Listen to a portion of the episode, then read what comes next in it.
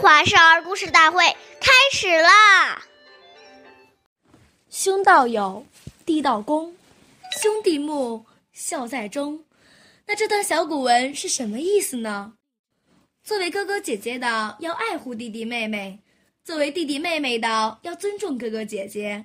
兄弟姐妹之间能够和睦相处，对父母亲的孝心也就包含在其中了。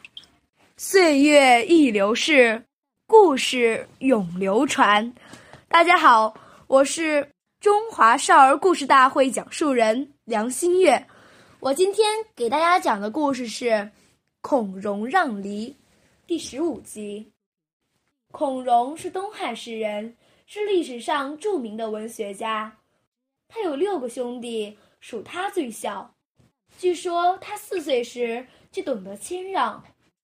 有一天，父亲请他们兄弟几个吃梨，哥哥们都一下子拥到了桌子边，只有孔融静静的在一旁等着。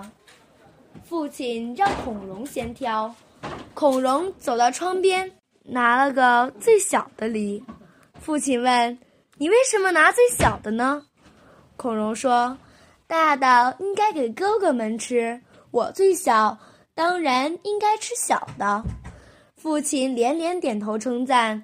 长大后，孔融依然保持谦让的高尚品德，成了深受百姓爱戴的好官。下面有请故事大会讲述人王老师为我们解析这段小故事，掌声有请。好，听众朋友，大家好，我是王老师，我们来解读这篇故事。这个故事讲的是兄弟姐妹同为父母所生，情同手足，同声相应，同气相求，故能尽孝道。现在常在报纸上看到这样一些悲哀的现象：父母含辛茹苦的把好几个儿女养大，但当父母老了，需要儿女照顾时，谁都不愿意承担赡养的义务。在父母过世后，儿女之间又为了互相争夺财产，告上了法庭，甚至兄弟姐妹变成了仇人，全把父母的教诲忘在脑后。这是大不孝。我们想想，父母在世时为我们操劳一生，走后在天之灵。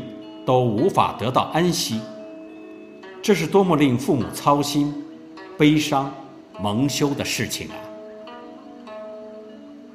好，谢谢大家的收听，我们下期节目再见，我是王老师。